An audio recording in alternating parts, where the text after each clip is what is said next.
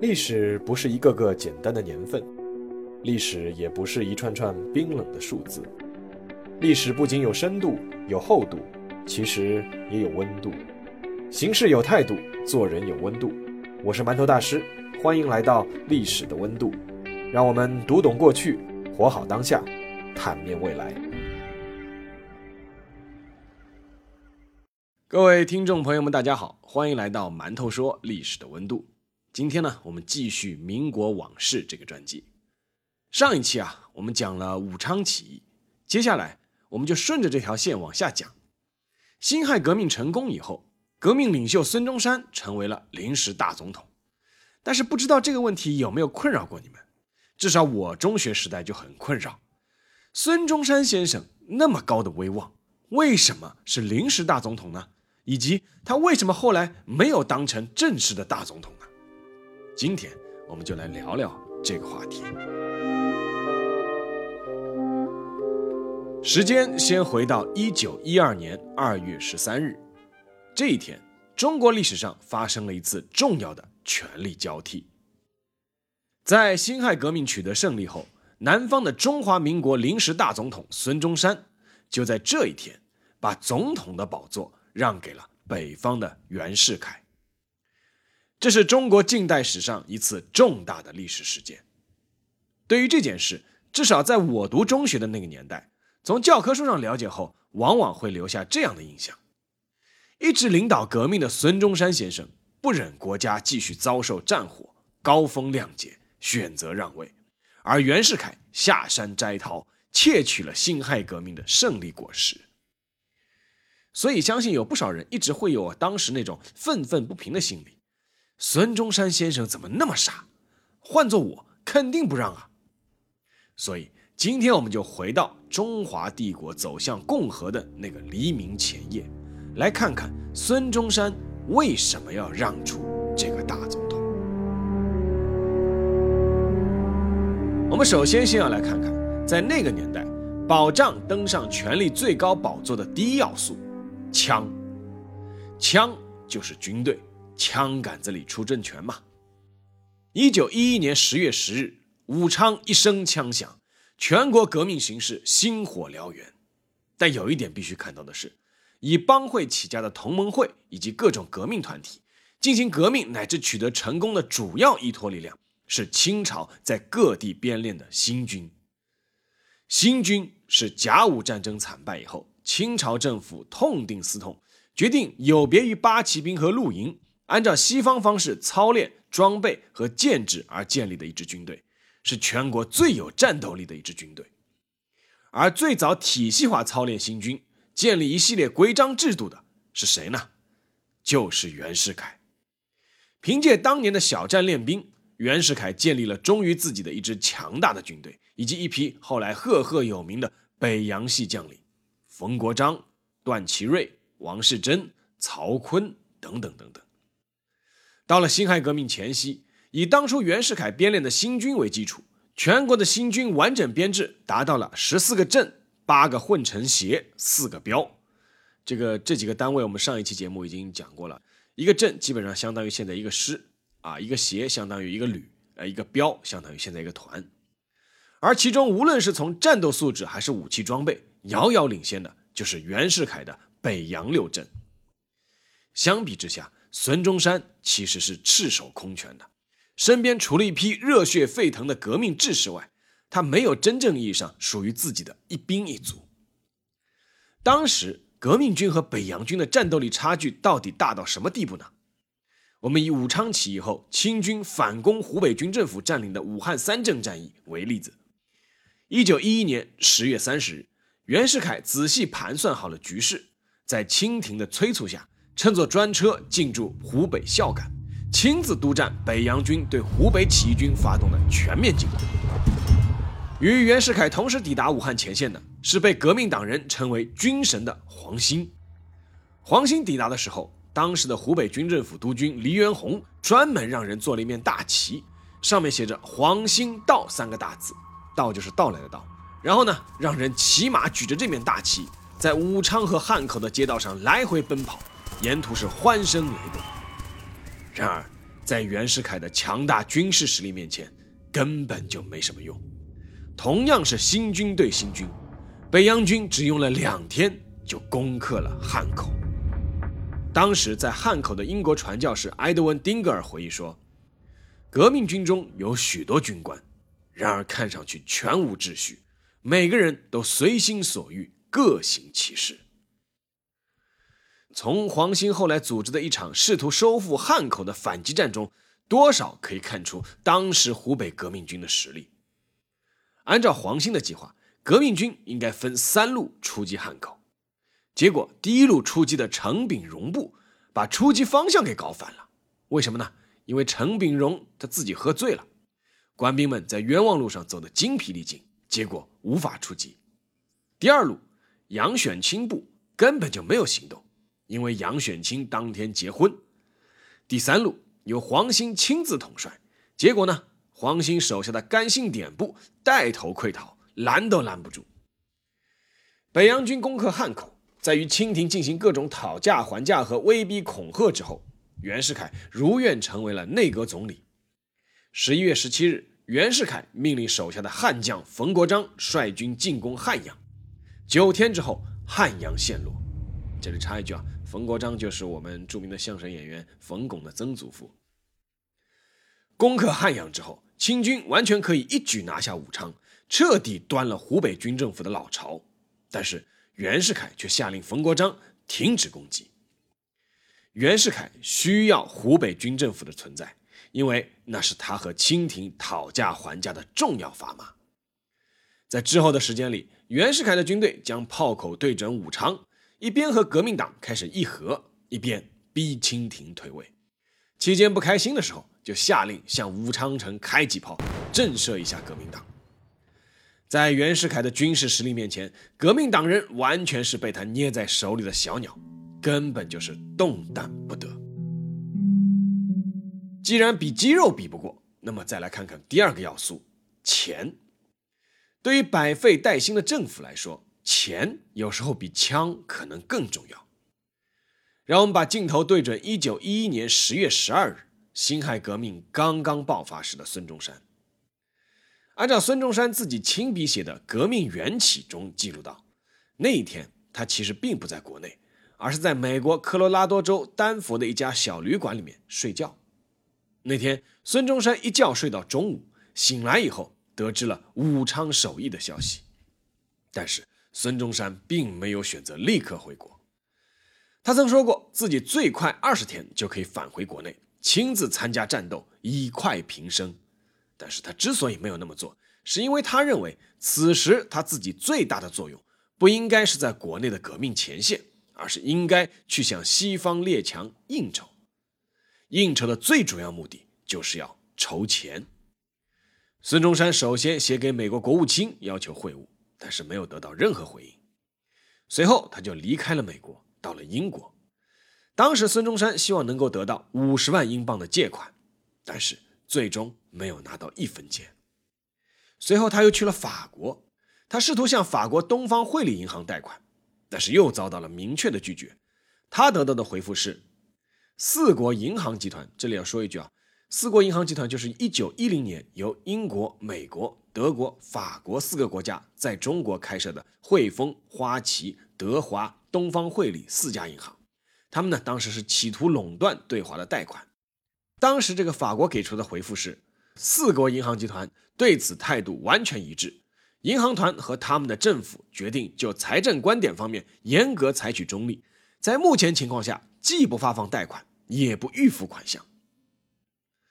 无奈的孙中山只能取道回国，在一九一一年十二月二十五日回到了上海。在孙中山还没有抵达上海前，就有舆论在说，孙中山这次回来带回来很多钱，甚至还带回了军舰。而孙中山在抵达后回答《大陆报》的采访时说了一句话：“余不明一钱，所带回者，革命之精神耳。”革命当然需要精神，但是没有钱也是万万不行的。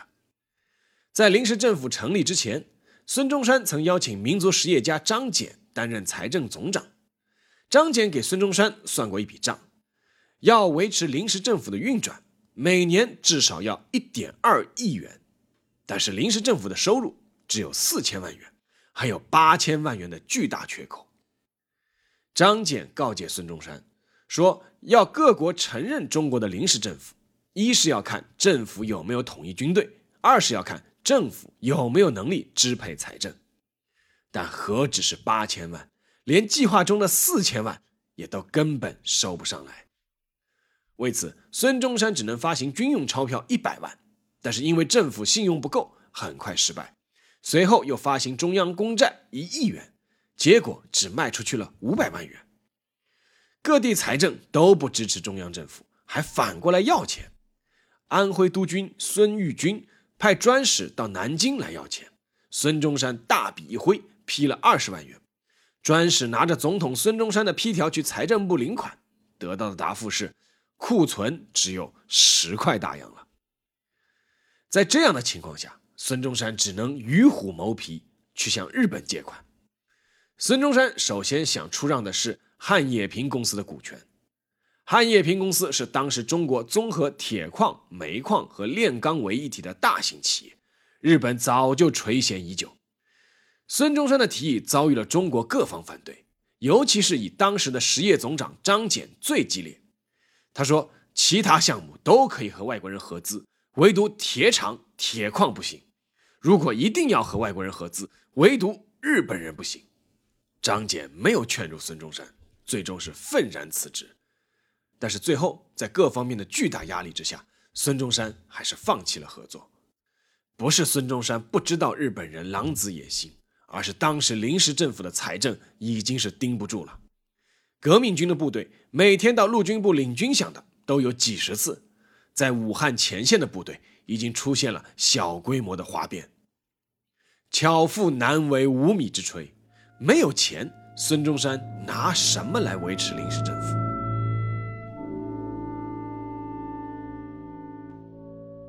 没有枪，没有钱，那么就比比人心吧。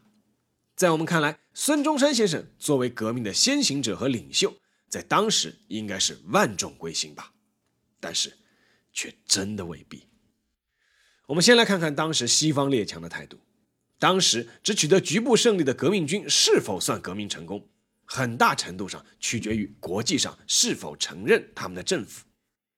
一九一二年一月一日，孙中山宣誓就职临时大总统，南京临时政府成立。成立后的第四天，孙中山就以临时大总统的名义发表宣告各友邦书，希望各国尽快承认南京临时政府。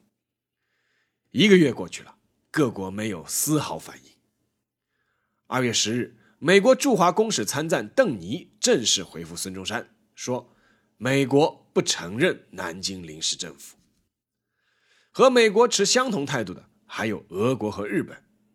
日本的态度在孙中山借款的时候就已经表露无遗，他们甚至宣扬要用武力来维持中国的君主政体。列强中，英国和法国没有表态，但法国和俄国是盟友，英国和美国是盟友。早在孙中山去英国和法国借款的时候，其实已经可以揣摩出这两个老牌帝国主义的态度了。那么，不承认孙中山的临时政府，列强希望承认谁呢？早在武昌起义的第二天，美国的《纽约时报》就发表了社论。那篇社论里的一句话，已经表明了西方列强的一致态度。那句话是：“只有袁世凯是唯一能将和平与秩序给予中国的人。”而当时的英国驻华公使朱尔典态度鲜明的支持袁世凯。英国驻华公使的态度其实就是英国政府的态度。外部势力不支持，那么内部呢？令人遗憾的是，不被国际社会承认，又面临袁世凯的压力，孙中山的同盟会也开始慢慢发生了分裂。一方面，越来越多的革命党人开始追逐名利，拉帮结伙，跑官要官。另一方面，同盟会骨干宋教仁、谭仁凤、陈其美等已经开始策划成立新的政党，而张謇、伍廷芳等立宪派也成立了一个叫“共和统一会”的政党组织。黎元洪和武昌首义的革命党人之间，甚至已经是发生了流血冲突。当初同盟会的骨干和各省的督军之所以愿意推举孙中山为临时大总统，很重要的一个原因还是出于现实考虑，因为他们觉得可以利用孙中山的声望带来列强的承认，并且带来财政的援助。而当这一切都没有实现的时候，就开始有人逼迫孙中山让位了。一天深夜，革命党内一个声望很高又长得很帅的年轻人找到了孙中山，直截了当的希望他让位于袁世凯。他说：“先生岂欲做洪秀全第二，据南京称帝以自娱，违背驱除鞑虏之誓言乎？”当时。说出这句让孙中山勃然变色的话的那个无畏青年，他的名字叫汪精卫。而早在一九一一年的十二月九日，汪精卫还接到过另一个人拍给他的电报，其中有一段话是这么写的：“项城啊，项城就是指袁世凯，因为袁世凯是河南项城人，所以大家叫他袁项城。”那里写道：“项城雄才英略，素负全国众望。”能顾全大局，与明军为一致之行动，迅速推倒满清政府，令全国大事早定，外人早日承认，此全国人人所仰望。中华民国大统领一位，断推举项城无疑。拍这封电报的是谁呢？是声望并不亚于孙中山的同盟会二号人物黄兴。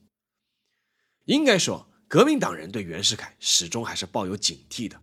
但是在当时的内忧外困的形势下，很多人都已经无奈的把信任票投给了袁世凯。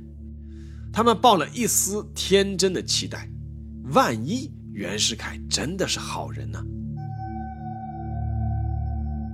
枪、钱、人心都已经有所交代，最后我们来比比人的资历和能力。这个人指的就是袁世凯和孙中山这两个人本身。毫无疑问，孙中山是一名出色的革命家，意志坚定，理想崇高。但他的不足也很明显，他有丰富的革命斗争经验，火一般的激情，但是缺少必要的治国理政经验。这不怪他，因为他长期在海外漂泊，因为是被清政府通缉，也是没有办法。所以说，他除了威望之外，并没有自己的军队以及一个可靠的行政团队。而当时袁世凯。恰恰拥有孙中山所缺少的。袁世凯二十六岁就领正三品衔，代表清朝镇守朝鲜，在朝鲜十二年间粉碎了日本多次吞并朝鲜的图谋。甲午战争之后，袁世凯参与和主持发展工矿企业、修筑铁路、创办巡警、整顿地方政权、开办新式学堂，包括编练新军，各个方面都颇具成效。可以说，无论是从资历、能力，经验、实力、人脉等各个方面，当时全中国要找出一个能和袁世凯比肩的人，确实很难。袁世凯还很注意笼络人心，他在小站练兵的时候，能叫出部队里每一个班长的名字。他经常和士兵同吃一锅饭，睡在一条炕上。发军饷的时候，袁世凯甚至会亲自到场，为了是防止长官克扣军饷，士兵往往对他是泪流满面，感恩戴德。一九一二年三月，孙中山和袁世凯有过唯一的一次会面。在那次会面中，孙中山提出了自己的宏伟建设计划。他希望由自己主持，在十年内，在全中国修成二十万里长的铁路，也就是十万公里长的铁路。后来他又调整目标，把它调整为要修成十万英里的铁路，那就是整整十六万公里的铁路。曾经力挺詹天佑主持建造中国第一条自主铁路京张铁路的袁世凯，他听完了之后笑了笑，随即表示大力支持。结果如何呢？我们先不看结果，我们来看看现在，在孙中山先生提出造铁路计划的一百零八年之后，截至二零二零年底，在近几年我国大力修建铁路的背景下。中国的铁路营业里程才刚刚达到十四点六三万公里，仅次于美国，列世界第二。革命需要理想和激情，但是治国还需要理性和实践。一九一二年二月十二日，在袁世凯的全盘控制下，清廷颁布了退位诏书。二月十三日，孙中山向南京临时政府参议院提出辞呈，并同时推举袁世凯出任临时大总统。就在袁世凯就任临时大总统之后不久，曾经明确拒绝孙中山的四国银行团，再加上日本，立刻放款两千五百万英镑。二月十五日，参议院召开选举大会，十七省代表投票选举临时大总统，袁世凯获得十七票。中国历史上一个新的，但是依旧混沌、迷茫乃至混乱的时代，就此拉开帷幕。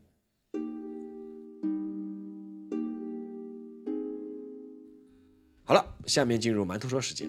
首先啊，要郑重说明一点，这期节目啊没有半点贬低孙中山先生的意思。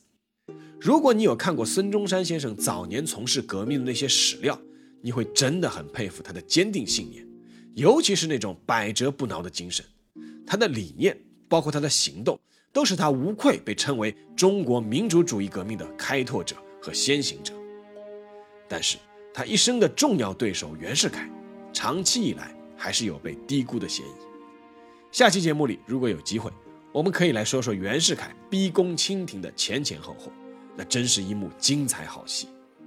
但是对袁世凯这个人，历史已经是盖棺定论了，无需洗白。一个各方面能力和资源都明显高过同时代任何人的枭雄，开拓了一个大好局面，最后却下出了一招大臭棋。当然了，这和当时袁世凯身边一群劝进的谋士以及他的熊儿子脱离不了关系。但是袁世凯本人肯定也是难辞其咎，他自己也愿意去开历史的倒车。所以一字之差，一个就是国父，而另外一个就是国贼。真正能够天下为公的人，才会为后世所铭记。好了，这期节目就到这里，让我们下期再见。